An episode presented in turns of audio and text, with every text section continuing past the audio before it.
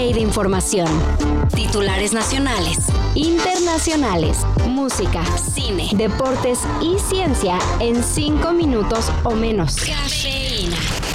La Facultad de Química de la UNAM suspendió actividades. Y esto, pues, no sería noticia. Después de todo, cuando la universidad no está en paro. Pero esta ocasión se tuvieron que parar las clases a causa de una supuesta plaga de chinches.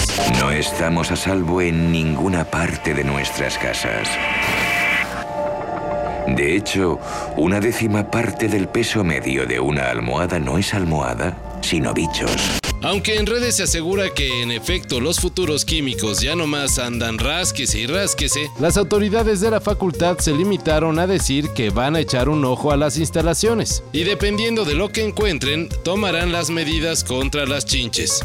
Mínimo, pues, una fumigadita, ¿no? Pero a fin de matar a estos insectos debo vivir como insecto, pensar como insecto, convertirme en insecto. Ay, ¿por qué siempre contratas a los más baratos que hay? Me guió por lo gracioso del anuncio. El ex fiscal del caso Ayotzinapa, Omar Gómez Trejo, denunció lo que durante los últimos días se ha insistido.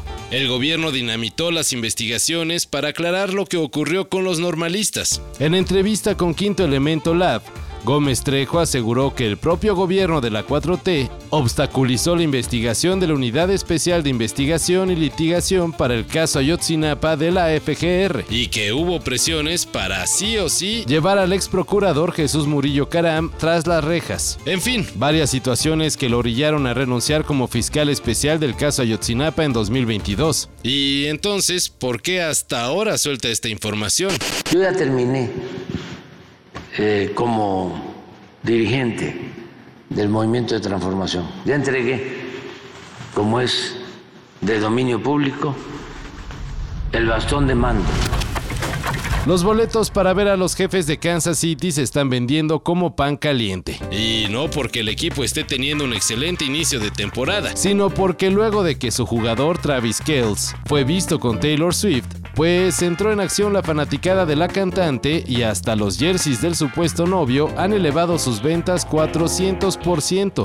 Hey man, I don't. Did you really have your phone number ready on a friendship bracelet to give to I Taylor said what I Swift? said, and I meant what I said when I said it. You shot your shot, And, huh, and man? you know what? It is what it is. I'm not going to talk about my personal life. I know what you writers want to hear, and you want to hear more about that. And I'm not going to give you anything. I got I got a football season to worry about, man. Exactly. I got You a be back in time. I got a lot of things I got to focus on. I'm just saying. Una completa locura, ya que ni siquiera se ha confirmado el noviazgo de la pareja. Y aunque así fuera, Absolutamente nada les garantiza a los fans que Taylor Swift asistirá al estadio. y aunque sí vaya, Pues serían mínimas las posibilidades de que se la encuentren, ¿no? Hey, hey, hey! Just think while you've been getting down and out about the liars and the dirty, dirty cheats of the world, you could have been getting down to this sick beat. bueno, pues mucha fe la de las Swifties.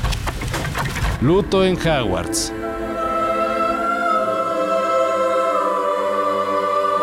Michael Gambon, el actor que dio vida a Albus Dumbledore en la saga de películas de Harry Potter, murió ayer a los 82 años. De acuerdo con el comunicado firmado por la familia de Gambon, El histrión falleció a causa de una neumonía que lo llevó a estar hospitalizado sus últimos días. Michael Gambon interpretó al amado Dumbledore a partir de la tercera entrega de Harry Potter en sustitución de Richard Harris, un papel que lo llevó a una fama muy merecida. luego de una destacada carrera en teatro y cine que lo hizo merecedor del título de caballero de la corte de la reina Isabel II. Al parecer, están bajo la idea de que no voy a... ¿Cómo se dice? Oponerme. Pero les diré esto. No tengo intención de ir a Azkaban. Ya basta. Deténgalo.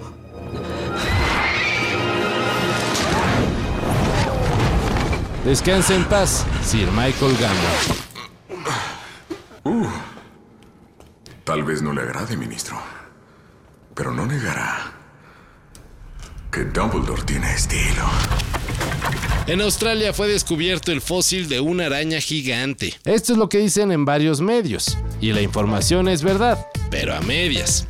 En efecto, científicos australianos dieron a conocer lo que consideran un hallazgo impresionante. El fósil de una araña trampilla de la era geológica del Mioceno. Sin embargo, así que digan que gigante, pues no.